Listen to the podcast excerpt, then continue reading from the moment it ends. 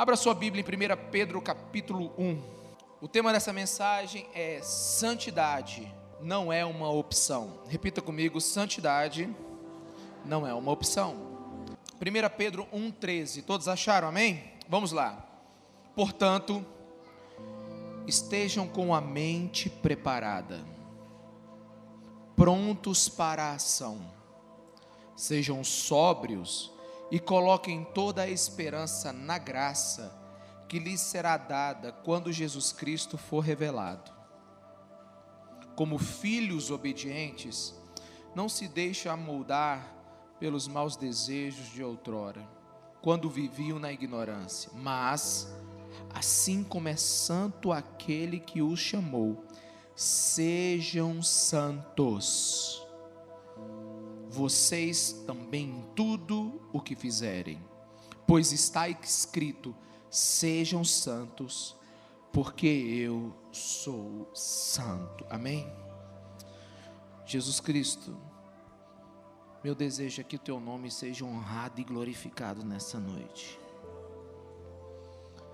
Por isso, Espírito Santo de Deus, revela Jesus Cristo nesse lugar. Revela-nos a tua palavra. Abre os selos dela e que só o teu nome seja lembrado. Amém. Aleluia. É, é, inteira, é extremamente interessante esse texto porque o, o apóstolo Pedro ele está querendo ensinar algo para a igreja. Não sabemos onde ele exatamente escreveu essa carta, provavelmente ele estava na Babilônia. E não sabemos para quantas igrejas ele escreveu. Com certeza não era uma igreja grande como essa. Mas Pedro estava preocupado com, a, com algo e a palavra de Deus quer nos lembrar algo nessa noite. E Pedro aqui, ele começa fazendo um, uma, uma, uma correlação entre salvação e santidade. Se você perceber, o versículo 13 começa com um portanto, diga portanto. Esse portanto, ele é uma conclusão. É como se Pedro estivesse falando desde o versículo 1 da sua carta até o 12. Ele está falando sobre salvação, ele está falando sobre o dom da graça de Deus, e então agora, ele diz: portanto, já que vocês receberam a salvação, algo é esperado da vida de vocês. E o que se espera da vida de vocês? É que vocês sejam santos. Né? Pedro está ensinando sobre o estilo de vida daqueles que seguem a Jesus. Quantos estão me entendendo? Diga amém. Né? É como se o Pedro estivesse falando para a igreja mais ou menos assim: Ei pessoal, se vocês nasceram de novo, se vocês são novas criaturas, cadê a vida nova de vocês?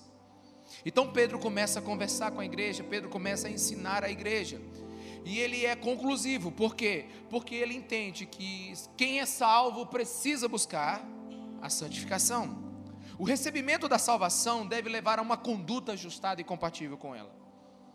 É como se nós estivéssemos imaginando o seguinte: por causa de tudo o que eu já ensinei, Pedro então chega a essa conclusão. Mas vamos lá, por causa de tudo aquilo que você já experimentou de Jesus, por causa daquilo que você conhece do Evangelho, por causa daquilo que você conhece da palavra de Deus, então você deve ter um comportamento diferente do que tinha.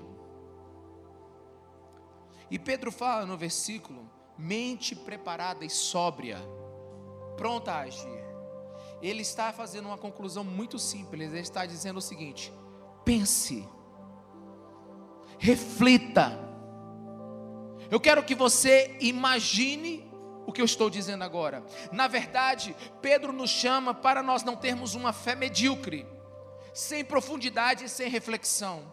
Ele está dizendo: seja sóbrio, seja preparado para entender o que eu estou falando. Pense, use a sua razão. Se antes de Jesus você tinha um comportamento, depois dele você tem que ter outro. É só uma questão de reflexão. E para você que conhece um pouquinho da vida de Pedro, você sabe que Pedro, quando foi chamado por Jesus, ele era um pescador, era um homem iletrado, era um homem que não tinha muito conhecimento, mas tudo indica que Pedro termina a sua vida como um mestre na palavra. Olha para mim aqui, igreja, se nós queremos ser uma igreja que agrade a Jesus, se nós queremos ser uma igreja que tire um sorriso de Deus, devemos nos libertar. Entenda o que eu quero dizer. Devemos nos libertar das absurdas semelhanças entre a velha vida e a vida que nós queremos viver hoje. Se nós queremos agradar a Jesus, devemos nos libertar das absurdas semelhanças de alguém que antes conhecia Jesus e agora conhecendo ainda permanece com as mesmas atitudes. Quantos estão aqui? Diga amém. Quando nós conhecemos o Cristo, algo em nós é exigido. Se Jesus nos salvou, algo em nós precisa mudar. A salvação não nos dá apenas direitos, e você tem ouvido isso constantemente desse púlpito. Jesus Cristo pagou todo o preço do nosso pecado naquela cruz, aleluia, nos justificou diante de Deus, Ele é o nosso Salvador, Ele é o sacrifício final, mas salvação não nos dá apenas direitos, a salvação também nos apresenta responsabilidades, e nós precisamos mudar. Pedro diz assim: coloquem toda a sua esperança, no versículo 13 ainda, na graça que lhes será dada quando Jesus Cristo for revelado. Mais uma vez a Bíblia está falando assim: olhe para a recompensa futura Jesus está voltando. Como é que ele vai te encontrar? Pedro nos dá mais ou menos o entendimento de um casal que está noivo. E eles marcam um casamento. E então, cada vez que esse, casamento vai se aproximando, mais eles precisam estar se preparando para esse grande dia. Pedro está dizendo: igreja, Jesus está voltando. Você está se preparando para esse dia? E o texto, a linguagem do texto, a expressão do texto, nos remete a um homem que está na ponta do pé, como se estivesse olhando no horizonte, esperando a volta de Jesus. Pedro está nos ensinando que entre a cruz de Cristo e a glória da Sua volta, a nossa vida tem que estar mudando. Nossa vida tem que estar buscando santidade. Quantos estão me entendendo? Diga amém. Então ele, no versículo 14, vai para um argumento extremamente simples, mas lógico. Ele diz: Como filhos obedientes, não se deixem amoldar pelos maus desejos de outrora, quando viviam na ignorância. Olha que argumento simples e lógico. Os filhos herdam a natureza do pai. Os filhos são parecidos com o pai. Né, semelhante à, à, apresentação desse culto, no culto passado nós apresentamos a, o filho do Johan. Né? O filho de Johan é a cara dele, irmãos. Né? É um, mas tem saúde. Mas é a cara, aquela criança é a cara do pai. Sabe, não tem como dizer que aquele filho não é filho do Johan. Né? Por quê? Porque os filhos herdam a natureza do pai. Quantos estão aqui? Diga amém. Olha meu filho aqui, irmãos. Meu garoto. Meu garoto não está tocando sonfona. Está tocando o que? Teclado, o que eu sempre toquei, o instrumento da minha paixão. Meu garoto ele é parecido comigo em muitas coisas. Lógico que ele está em desenvolvimento, ele não é ainda uma pessoa assim muito madura. Torce para um time diferente do que eu. Né? Coisas que Jesus vai mudar na vida dele. Mas, né? Mas isso, o filho ele vai tendo características do pai. Quantos estão me entendendo? Amém, irmãos? E, e Pedro, ele, ele usa um argumento muito simples: se seu Pai do céu é santo, você agora precisa estar buscando santidade. Pedro afirma que é inconcebível, a Bíblia afirma que é inconcebível um salvo continuar se moldando pelos maus pensamentos, pelos seus maus desejos. Ele diz aqui, ó, não se deixem moldar pelos maus desejos que vocês tinham antes de encontrar Jesus. Ok, ele está dizendo assim, não tem problema. Se você não conhecia Jesus e não conhecia as Escrituras, ok, você pode viver do jeito que quer. Mas agora que você conhece, você não pode ser dominado pelos seus maus desejos. Abra aí, por favor, Mateus 15, 19. E os maus desejos, pelo menos Jesus aqui enumera alguns, são desejos que podem estar dentro do nosso cotidiano, cotidiano, na nossa vida. Ele diz assim: Pois do coração do homem saem os maus pensamentos, os maus desejos, homicídios, adultérios, imoralidade sexual, roubo, fal, falsos testemunhos e calúnias, e tantos outros. E o que, o que a Bíblia está nos ensinando é que se você encontrou Jesus, você não pode ser mais moldado por esse tipo de pensamento. A natureza determina os desejos. Fala para a pessoa que está do seu lado, a natureza determina os desejos. Se você teve um encontro com Jesus, olha aqui, meus irmãos, é óbvio, é óbvio, se você teve um encontro com Jesus, que você ainda vai lutar contra a tentação. É óbvio que ainda os desejos, né, ou os maus desejos estarão sobre você, mas se você encontrou Jesus, novos desejos, nascem em você. Desejos de confessar o pecado, desejo de confessar os erros, desejo de perdoar, desejo de lutar contra maus desejos. O nosso encontro com Jesus abre em nós a possibilidade de nós termos uma nova dieta, uma nova ética, uma nova moral. Quantos estão me entendendo? Amém, meus irmãos? Na sua antiga vida, na sua antiga natureza, você não, não lutava contra o pecado. Mas agora que a, sua, que a sua natureza é filho de Deus, a sua natureza agora é lutar para ser santo. Pedro diz: Não se deixem amaldar, lutem. Quando vocês eram ignorantes, desconheciam a graça e a verdade, ok, mas agora vocês conhecem. Se você concorda, irmãos, com esse texto sagrado, se você concorda com as palavras que saem desse púlpito, se você concorda com aquilo que cantamos, você não pode continuar do jeito que você está. E Pedro, no versículo 15 e 16, ele conclui o seu entendimento. Ele diz assim: Mas, assim como é santo aquele que os chamou, sejam santos vocês também em tudo o que fizerem. Diga em tudo o que fizerem. Pois está escrito: sejam santos, porque eu sou santo. Sejam santos. O que Pedro está dizendo aqui? É uma palavra que significa duas coisas: separação e mudança moral. Quando nós buscamos santidade, a primeira coisa que você deve imaginar que você não pode mais fazer e ir ou comungar ou ter harmonia com algumas coisas que antigamente você tinha. Então você precisa se separar. A outra não é só se separar, mas você deixando de fazer, a sua mente também começa a concordar que aquilo não deve ser feito e você começa a mudar a forma como você pensa o mundo, como você imagina o mundo, como você deve viver. Quantos estão me entendendo? Diga amém. Não é só deixar de fazer, mas é ter uma mudança também de pensamento. E o fim do texto, coloca para mim aí, por favor, 1 Pedro 16. Para mim tem uma das coisas mais incríveis desse texto. Pedro diz assim: Pois está escrito. Leia comigo, pois está escrito. Pedro aqui está mostrando que não é mera exigência pessoal, não é mero capricho, não é exortação de um pastor que quer uma igreja bonitinha, cheia de moral. Pedro abre a palavra e diz assim: está escrito. Confesso para você que pesou muito no meu na minha meditação sobre esse texto essa expressão está escrito.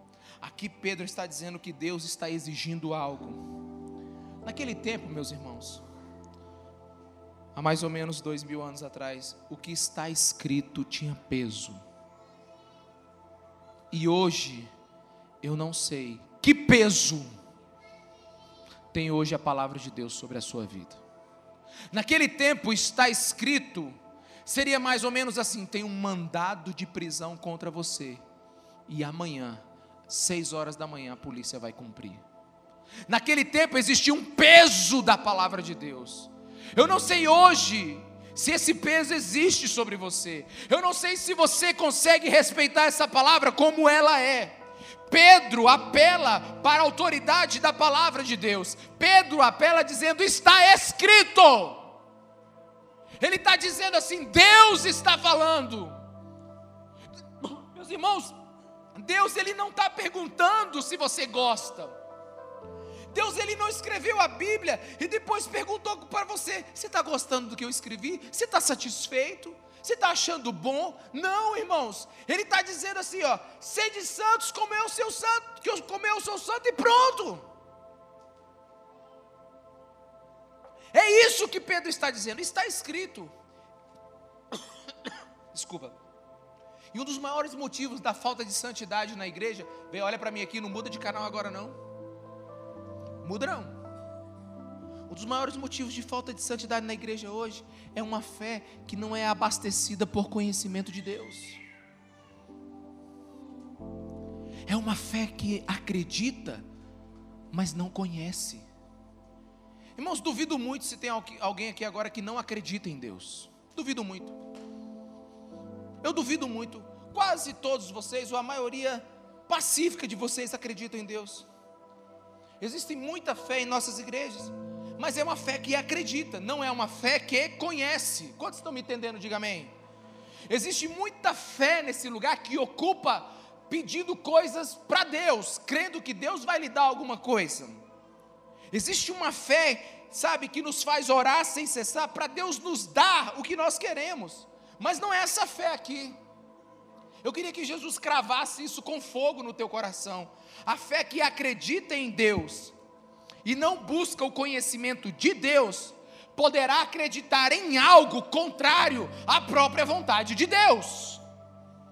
A fé que acredita que Deus existe, mas que não busca conhecer quem Deus é, pode acreditar ou está buscando algo em Deus que Deus não concorda. Então não basta você simplesmente acreditar em Deus, você precisa ter uma fé com o conhecimento, porque a fé sem conhecimento não gera santidade. Fala para a pessoa do seu lado aí: fé sem conhecimento não gera santidade. Sabe por que, que não gera santidade, meus irmãos? Não gera santidade, porque se não conheço Deus, também não saberei como Ele quer que eu viva. A Bíblia conta a história de um homem segundo o coração de Deus, profeta Davi. E Davi, então, num momento de cochilo espiritual, ele olha uma mulher tomando banho chamada Betseba, e ele deseja aquela mulher, e ele fica com aquela mulher, e para tê-la como esposa, ele mata o marido daquela mulher, e Davi está achando que está tudo normal. Então vem o profeta Vem o profeta Natan e diz assim: Tu és um homem que Deus está muito chateado contigo. Então, depois desse momento que Davi percebe quem Deus é e o que Deus quer, Davi está em profundo arrependimento. Você sabe qual era o problema de Davi? Era ignorância. Quando não se sabe quem Deus é, pode se achar que pode viver do jeito que quer. Repita comigo: ignorância leva à tolerância. Se você não sabe quem Deus é, você pode estar vivendo coisas que Deus jamais deseja para a tua vida, ou que já era para você ter deixado, ou você está insistindo ainda. Muitos são os que vivem profundo pecado, porque não estão interessados em conhecer quem Deus é.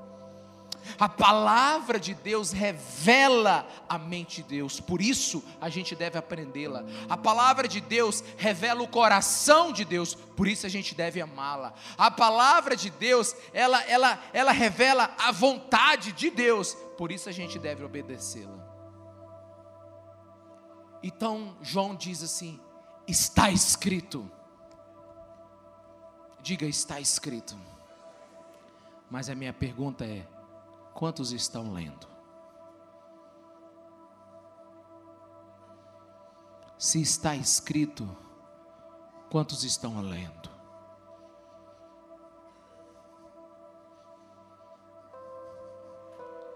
Irmãos, nós não somos o povo da música, nós não somos o povo do vídeo, nós somos o povo do livro. Jesus deixou um livro para a gente. Está escrito.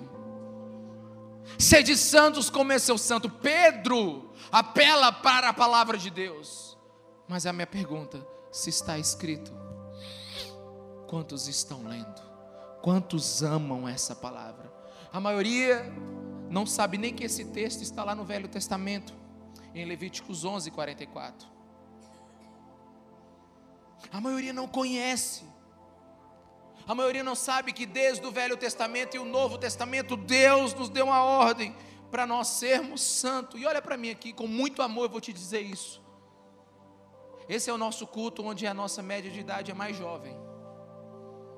Deixa eu te dizer uma coisa, você que está começando a sua vida. Se você não entender que Deus quer a tua santidade, provavelmente você não entenderá mais nada de Deus. Provavelmente você não vai conhecer Deus. Coloca para mim, por favor, Hebreus 12, 14. Irmãos, eu aprendi a não ficar impressionado com pessoas absurdamente inteligentes que não conhecem nada de Deus. Eu aprendi a lidar com pessoas que são simplesmente doutores em várias ciências, mas são completamente analfabetos nas coisas espirituais. Quantos estão me entendendo? Diga amém. Eu aprendi a conviver com pessoas que sabem muito do que nada importa, ou muito do que pouco vai ajudar. Esse texto diz assim, ó: Esforce-se para viver em paz com todos, para serem santos. Sem santidade, ninguém verá o Senhor. Diga, sem santidade ninguém verá o Senhor. Sem santidade você não vai conhecer o Senhor. Sem santidade você não vai conseguir ver Deus na palavra dele. Sem santidade você não vai perceber Deus na provisão de cada dia. Sem santidade você não vai conseguir ver Deus no pôr do sol. Você não vai conseguir ver Deus no nascer do sol. Sem santidade você não vai ver Deus no meio do problema, Deus no meio do, da turbulência, Deus no meio da doença. Você nunca vai ver Deus. Deus. Nunca. Sem santidade você não vê o Senhor. Eu conheço muitos homens que conhecem a Bíblia, falam da Bíblia. Eu conheço muitos homens e mulheres que descrevem os textos, mas sem santidade você não tem revelação de quem Deus é. Você não tem uma experiência espiritual poderosa, gloriosa com Ele. Por quê? Porque sem santidade ninguém vê o Senhor. Não sei o que você pensa, não sei como você interpreta a Bíblia. Esse texto não precisa, não precisa de hermenêutica. Sem santidade, ninguém verá a Deus. Eu não sei o que significa se ninguém verá a Deus. Pode ser que você não veja Deus aqui, e pode ser que você não veja Deus nunca. Mas sem santidade, você não vai ver Deus, você é cego. É por isso que Pedro diz, a palavra de Deus diz: sede santos, porque Ele é santo. Abra teus ouvidos agora. Sem santidade, o homem mais inteligente não passará de um iletrado na presença de Deus. C.S. Lewis, uma das mentes mais brilhantes e um dos teólogos mais profundos que nós tivemos no século XX, ele escreveu o seguinte: A quem Deus se revela? Qual é a pessoa que Deus se revela? E a verdade é que Ele revela muito mais sobre si mesmo a determinadas pessoas do que a outras. Não porque tenha favoritos, mas porque lhe é impossível mostrar-se alguém cuja mente e caráter lhe sejam inteiramente adversos.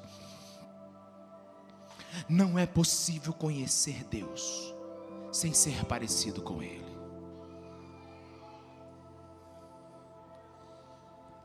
Quanto mais parecermos com Jesus, quanto mais santidade tivermos, mais presença de Deus você vai perceber. Deixa eu te falar uma coisa.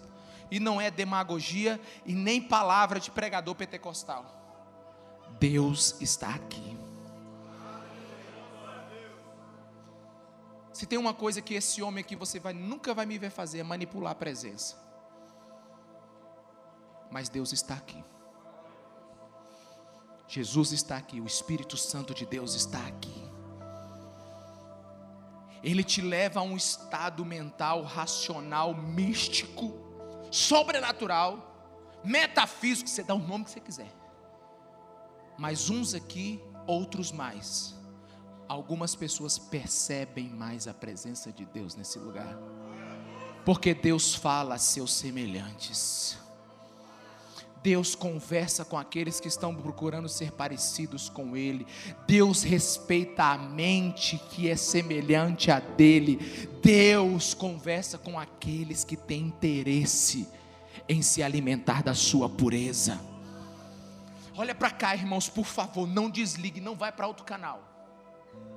Para um coração que após ter provado a graça de Deus, a misericórdia de Deus, e não se interessa em seguir o caminho da verdade, em seguir o caminho da santidade, me ouça, Deus não tem nada a falar. Existem pessoas que estão travadas no mesmo lugar na igreja há anos o seu conhecimento espiritual não passa de 30 centímetros de profundidade. Por quê? Porque não buscam a santidade, porque brincam com a, com a, com a, com a, com a vontade de Deus, porque não tem temor do Senhor.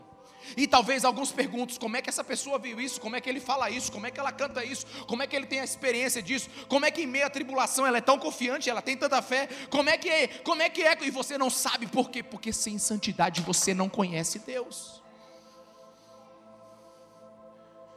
Nós precisamos buscar o coração de Deus. E o texto diz que Deus nos chamou, versículo 15. Irmão, se Deus chama, é dever do homem responder. Quantos estão aqui? Diga amém. Deus vos chamou para a santidade. Bem, eu sou de um tempo que pai não chamava, só olhava. Quem é desse tempo aí, meu irmão? O pai começava, só olhava. Se você estivesse fazendo alguma coisa, três olhares, ele fazia aquela cruz assim, tipo assim, tu tá lascado. Quando eu olhava para cima para baixo, para um lado, para outro, eu aí meu Deus. Eu sou desse tempo, meu pai olhava assim. Mas é que Deus está te chamando. Sabe, santidade não é uma opção.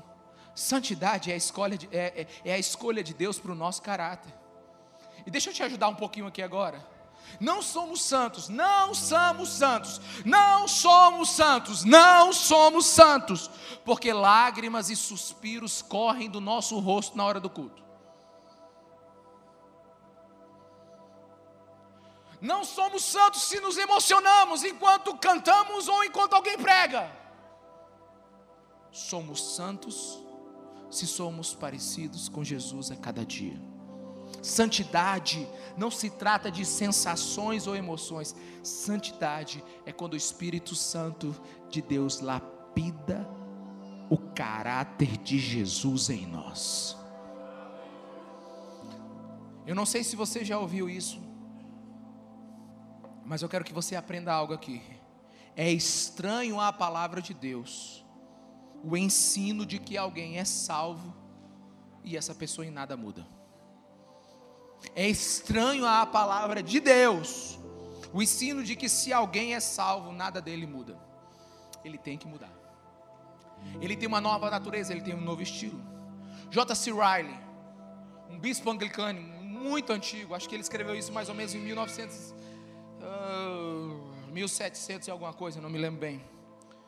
Para mim, ele é um dos melhores. Uh, comentarista da Bíblia, principalmente no Novo Testamento, ele diz assim: se alguém diz ser salvo e ainda nenhum sinal de consagração existe em sua vida, não sei o que significa ser salvo.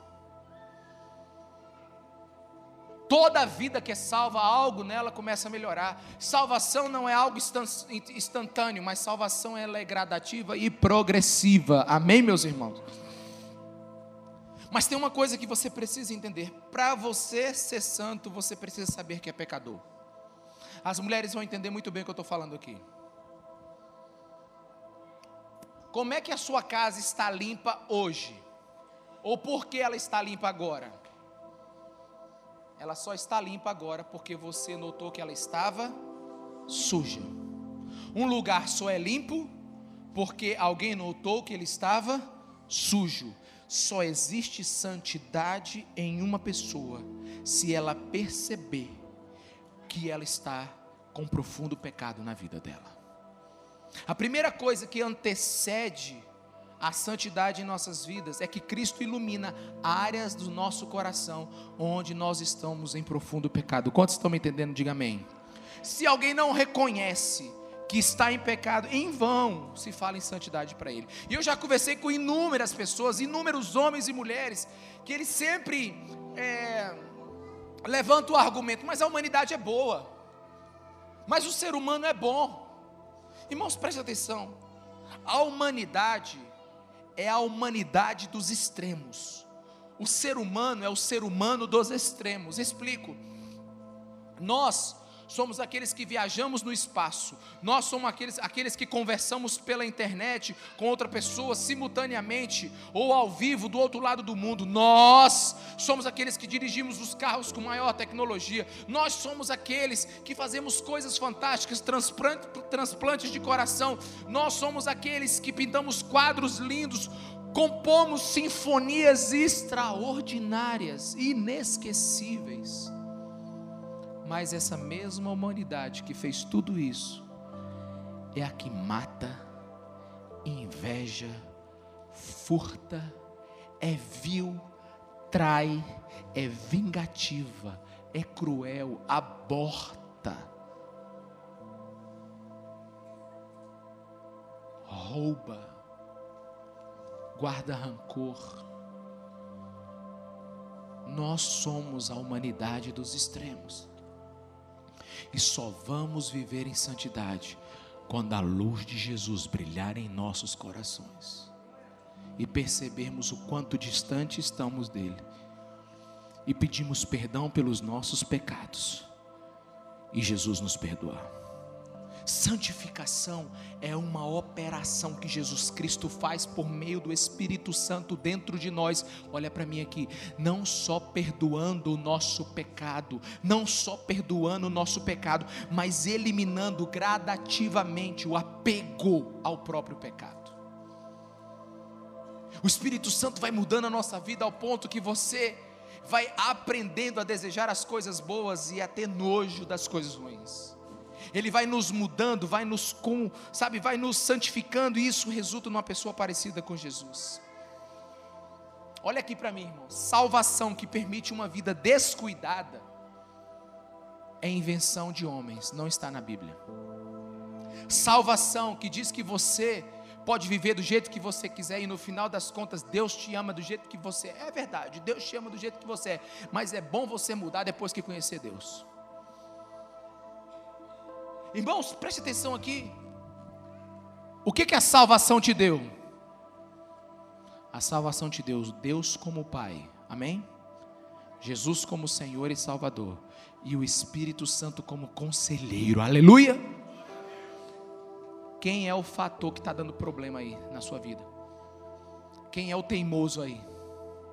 Se você tem o Espírito Santo, Jesus e Deus dentro de você, quem é o teimoso? Quem é parte da equação aí que está dando problema? Quantos estão me entendendo? Diga amém. O Espírito Santo está falando com você aí, irmão? Amém. O homem que professa ser cristão e se contenta com uma vida fria, do mesmo jeito que ele tinha, uma mulher que continua vivendo do mesmo jeito. Ah, meus irmãos, possivelmente ela é ignorante quanto ao valor e o poder liberado pela cruz de Cristo. Olha só, olha para mim aqui. Um homem que não se arrependeu faz o que é bom e o que quer. Amém? Um homem e uma mulher que se arrependeram faz o que Deus pede. Aí você agora amplia isso para todas as áreas da sua vida: trabalho, relacionamento, ética, moral, tudo. O homem que não se arrependeu faz do jeito que quer, mas o homem que se arrependeu faz do jeito de Deus. Mas vamos pensar em algo aqui agora. Uma loucura. Deixa eu dar uma opção louca para vocês aqui. Deixa eu falar algo absurdo, absurdo, absurdo, absurdo. Imagine que consiga chegar no céu alguém que não se santificou. Imagina esse absurdo. Sei lá, na hora de passar o código de barra, deu um problema, o anjo errou, o cara era para ter ido para o inferno, foi para o céu. Está lá no céu, o cara chegou, opa! Epa, lugar bonito. E ele começa a encontrar uns santos ali, começa a encontrar uns anjos e diz assim: onde é que é a balada? Tu consegue ver? Liga aí o mundo de Bob aí. Ele está lá. Passou cinco dias, não tinha nada, só tinha culto, só tinha adoração, só estudo da palavra.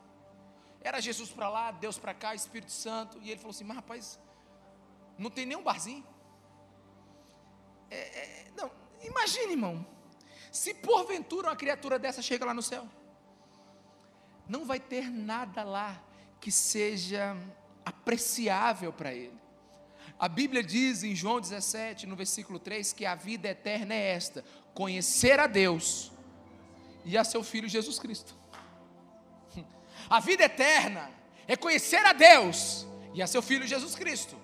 A vida eterna é você estar sempre em contato com Deus e Jesus Cristo. E se porventura um desavisado, um incircunciso midianita consiga chegar no céu, ele não vai ter nada lá para fazer. Sabe por quê? Porque ele não parece com o dono do lugar. E quando você não tem os mesmos costumes do dono do lugar, você não se sente bem.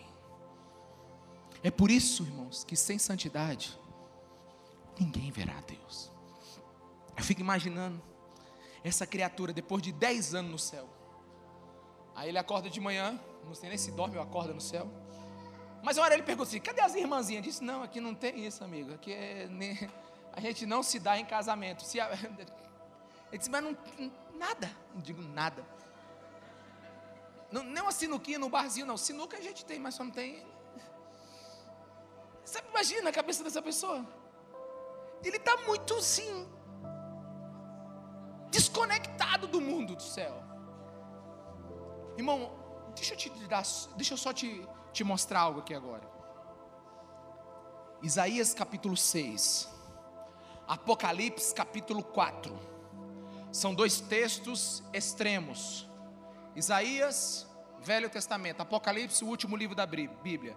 Não se sabe exatamente o tempo que João viu, mas Isaías também viu, viu anjos cantando: Santo, Santo, Santo é o Senhor passados centenas e centenas e centenas e centenas e centenas e centenas e centenas e centenas e centenas de anos, João vê os mesmos anjos cantando: Santo, Santo, Santo, Santo é o Senhor. Você sabe o que a gente vai fazer lá no céu? A gente vai apreciar a santidade de Deus. Lá no céu é para aqueles que desejam o Senhor. O céu é o lugar dos remidos que querem Jesus. O céu é o lugar daqueles que querem aproveitar da beleza de Deus e cada vez que os anjos cantam, mais Deus se revela. Irmão, Jesus Cristo é um abismo de conhecimento tão profundo, tão profundo, que você vai pular dentro dele, e depois de milhões e milhões de anos, na eternidade, ainda você vai estar na superfície do conhecimento de quem Deus é. Nós estaremos no céu para conhecer, desfrutar da presença de Deus. Por isso que sem santidade, ninguém verá o Senhor.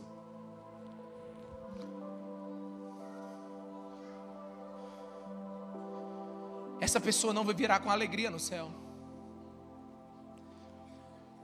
Pois ninguém vive num lugar onde não concorda como as coisas são. Ele vai ser o salvo mais triste da eternidade. Mas já para a gente acabar com essa besteira, irmão, não chega lá desse jeito mesmo. A ideia de que Deus perdoará alguém que não se arrependeu é antibíblica. Alguém aqui me ouviu? Diga amém a ideia de que Deus vai perdoar alguém que não se arrependeu e que não busca santidade é antibíblica. Deus jamais imaginou uma igreja cheia de salvos que não mudaram de vida. Nos Estados Unidos agora, pouco tempo, não sei quantos anos, mas não tem muitos anos. Um governador foi é, sem ser reconhecido na prisão. Alguns estados americanos dão direito a um governador declarar livre um homem. livrá-lo da pena. E esse governador foi sem ser conhecido. Então ele entrou numa sessão da, da, da penitenciária, da prisão, e foi a uma cela e começou a conversar com um homem.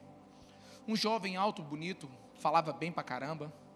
E o governador teve um desejo secreto no coração dele de perdoá-lo, ou de lutar pela liberdade dele. Quantos estão me entendendo, amém? E esse governador, lógico, aquele jovem não sabia que ele era governador. E esse governador chegou para ele e disse assim, quando já estava já muito motivado a lutar pela liberdade desse jovem, ele disse assim: O que você faria exatamente agora se fosse livre? O jovem, não sabendo que aquele era o governador e que era capaz de livrá-lo dali, ele respondeu: Deixa eu ler para você. Que se saísse da cadeia, cortaria a garganta do juiz que o condenou. O governador interrompeu a conversa, saiu, foi embora. Olha para mim aqui, irmãos. Perdoar um homem que não se arrependeu não é somente estúpido, mas é imoral. Perdoar alguém que não se arrependeu não é só estupidez, mas é imoral. Se eu e você não concordamos que alguém que seja, né, que não se arrependeu, seja livre, imagine Deus, que é justo, que tine de tanta justiça. Irmãos, nós não podemos viver uma incoerência bíblica. Quantos estão me entendendo? Diga amém texto, Tiago 1,7, por favor. A palavra de Deus diz em Tiago 1,7 algo absurdo, irmão. E mais uma vez, você não precisa de muita interpretação para entender esse texto. A Bíblia diz: Não pense tal homem, preste atenção aqui, não pense tal homem que receberá coisa alguma do Senhor. Olha só, ele está dizendo: existe um homem que não vai receber nada de Deus. Não pense tal homem que receberá coisa alguma. O que é coisa alguma, irmão? Nada. Não pense tal homem que receberá coisa alguma de Deus. Passa aí agora o versículo. É alguém que tem mente dividida e é estável em tudo o que faz. Quem é que não recebe coisa alguma de Deus, irmãos? Aquele que tem mente dividida.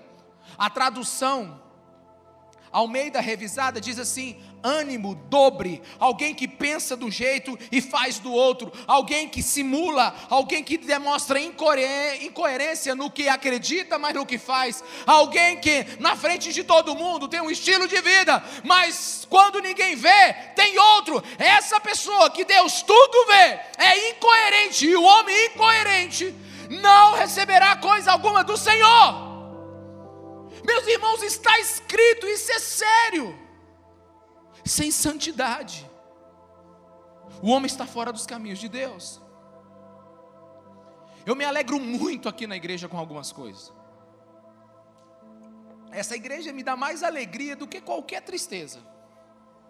Mas se tem uma alegria que tem aqui nesse ambiente, é quando uma pessoa me diz como o pecador se sente bem no nosso meio. Como uma pessoa que está com tantos erros, tanta culpa na cabeça, ela vem aqui e se sente bem. Irmãos, eu já entrei na igreja cheio de culpa. Quem nunca? Quem nunca entrou na igreja cheio de culpa? Quem nunca entrou num ambiente com, com, com peso na consciência por alguma, sabe, burrada que fez, pisou na jaca, fez alguma merda, sei lá. Você sabe do que eu estou falando. E aqui é um ambiente que não te acusa, irmãos. Aqui é um ambiente onde a graça de Deus te resgata, amém? Aleluia. Mas se tem uma coisa que me deixa triste, seria alguém chegar para mim e dizer assim: Pastor, essa pessoa está há tanto tempo, já é líder, já canta, já faz isso e faz outro, mas ele na verdade é outra pessoa, o Senhor não sabe quem ele é. Ô irmão, pensa numa coisa que me desanima. Pensa numa coisa que me desanima: é um cristão que quer enganar Deus, é um cristão que tem um ânimo dobre. É alguém que pensa que pode ficar curtindo a vida e também pode curtir Deus. Não, irmão, não tem jeito. Olha só, olha para mim, irmão. Deixa eu abrir meu coração com você. Eu sei, eu sei, ó. Eu sei, na minha pele, na minha pele eu sei que a mudança do pecado para a santidade não é algo fácil. Não é algo fácil. Diga, ser santo não é algo fácil.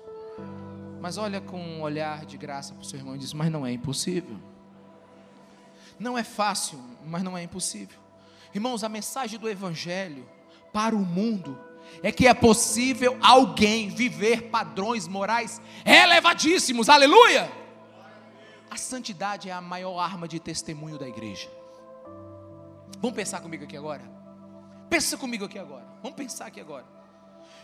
Na atual conjuntura, na atual realidade social, moral e ética do mundo ou do nosso país, imagine um povo que abra mão do lucro ilícito.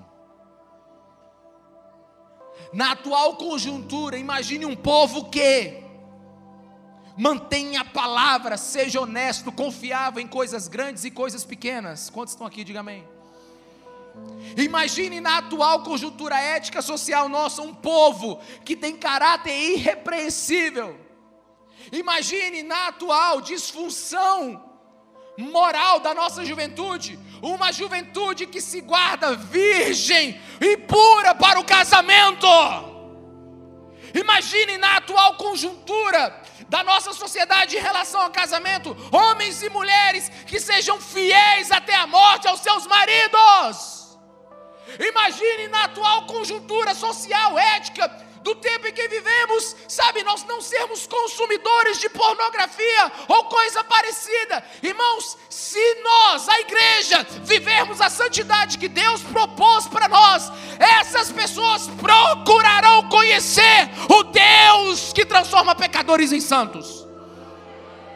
Nós seremos a testemunha desse mundo que é possível ser melhores, irmãos. Agora o que nos diferenciar o que vai nos diferenciar se formos iguais. Que Deus é esse que salva e não transforma. É o nosso testemunho. E aqui eu vou abrir minha alma mesmo. Eu não sei como é alguém consegue ficar 10, 20 minutos ouvindo alguns youtubers. Sabe o que eu descobri? Que milhões de, das milhões de pessoas que conhecem e, e, e ouvem esses youtubers aí, metade delas são cristãos. Irmão, aquele tal do Y, Fala nada que presta. É. O Whindersson. você nunca ouviu, né? Pelo amor de Deus. E alguns de vocês ainda, não sei, não vou dizer quem é o nome aqui, ainda me mandam parte dos vídeos daquele cara. Mas pelo amor de Deus, a pessoa fica 10, 20 minutos ouvindo nada, vezes nada, multiplicado por muita Irmão, aquilo é uma coisa absurda. Eu nunca vi tanta porcaria na minha vida. E tem aquele que todo dia pinta o cabelo de um jeito. Como é o nome dele? Como é o nome dele? É esse aí que você está assistindo aí, ó. É, você conhece.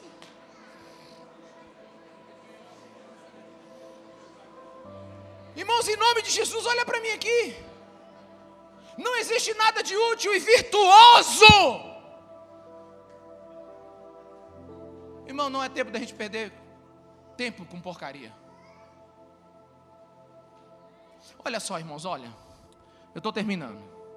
Eu não tomei meu remédio hoje, é o terceiro culto, então.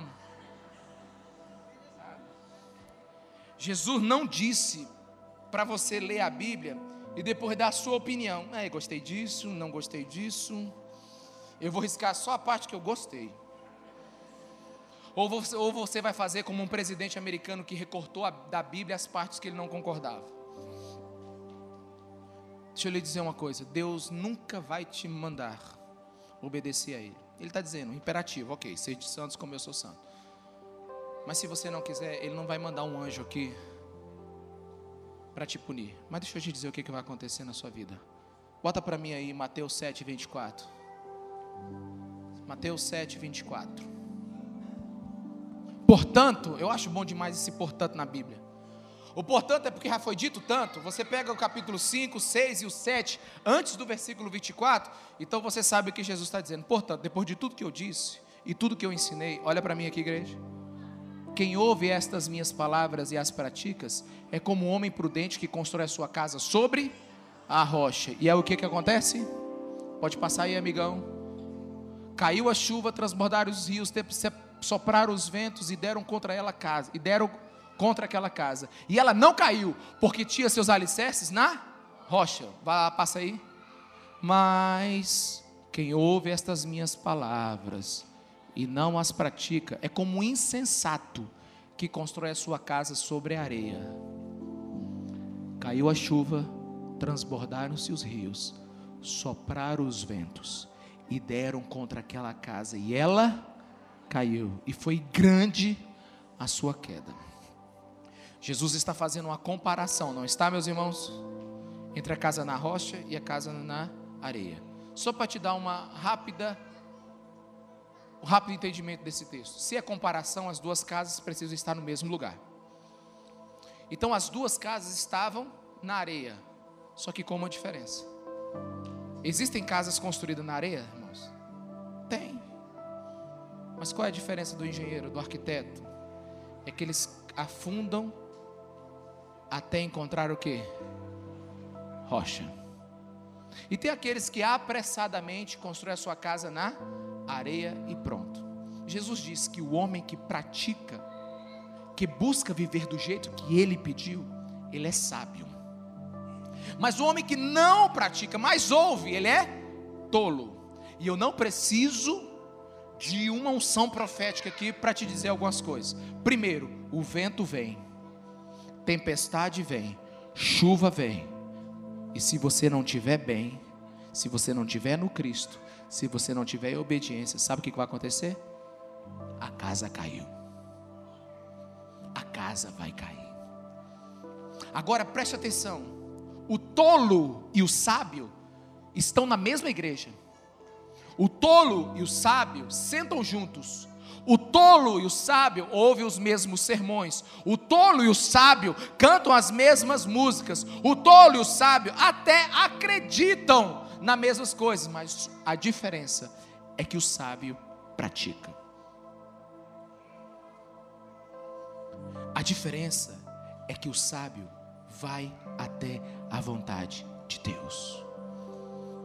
Nada é mais danoso para alguém do que quando ele diz ter encontrado Jesus e com o passar do tempo ele não mudou nada.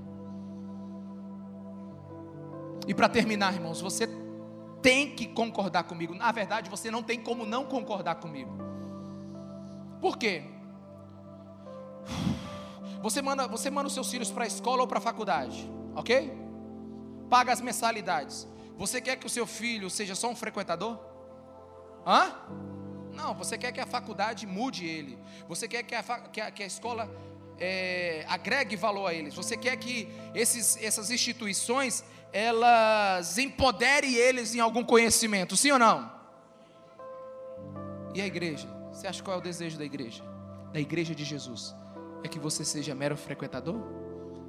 Que anos e anos e anos se passem e você continue o mesmo? Que você continue com as mesmas dificuldades? Irmãos, o que significa aceitar Jesus?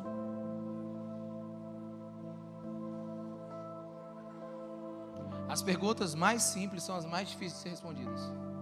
Imagina o seguinte: vou usar meu filhão aqui. Não conheço o Rafael. Eu sou um treinador de um time de futebol.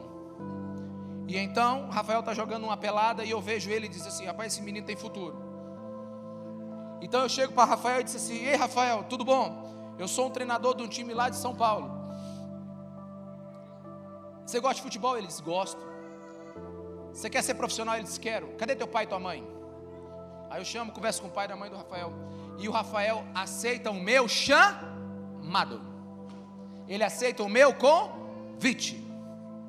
Então agora ele precisa fazer algumas mudanças na vida dele. Qual a primeira? Dá para ele ser jogador aqui? Não, porque meu time é onde? São Paulo.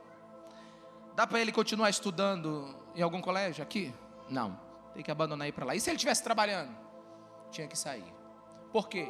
Porque quem ouve um chamado precisa alterar o estilo de vida. Quem ouve um chamado precisa mudar como você pensa. E eu não sei o que você pensa do chamado de Jesus, mas o primeiro chamado dele é para que você seja salvo, remido e lavado pelo sangue do Cordeiro. Mas o outro é para que você seja santo, santo como Ele é. Irmãos, essa é a autoridade pelo qual se fala nessa igreja. Palavra de Deus. Eu fico aqui na igreja de terça a quinta-feira, atendendo. Se você não concorda com essa autoridade, me ouça. Se você acha que o que eu falei é só balela, e você tem um princípio de filosofia de vida melhor, de verdade, me procure de terça a quinta, porque se você me converter a outro caminho melhor do que este, eu irei. Mas se você não tem outro caminho para seguir, se você acredita nesse Deus Todo-Poderoso, se você acredita que Jesus Cristo morreu naquela cruz, maldita cruz, se você acredita que essa é a palavra de Deus que nos leva a viver uma vida que vale a pena, então se converta a ela ou melhor, nos convertamos todos a ela. Porque o que Deus quer para a sua vida é que você seja parecido com o nosso Jesus Cristo de Nazaré. E é gradativo não é algo que precisa acontecer da noite para o dia e nem é obrigado. Você precisa desejar. O Evangelho não obriga, o Evangelho convida. Por isso, baixe sua cabeça. Eu queria que você gastasse alguns minutos meditando na sua vida agora. Baixe a sua cabeça.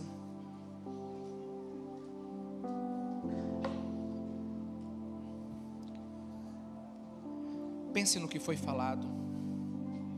Pega o conhecimento. Pega a informação, pega o que eu falei, pega o que Deus falou contigo, pega tudo agora. E coloca a tua vida junto disso. E pergunta para Jesus aonde você precisa mudar. Pergunta para Jesus onde é que algo precisa ser alterado na sua vida.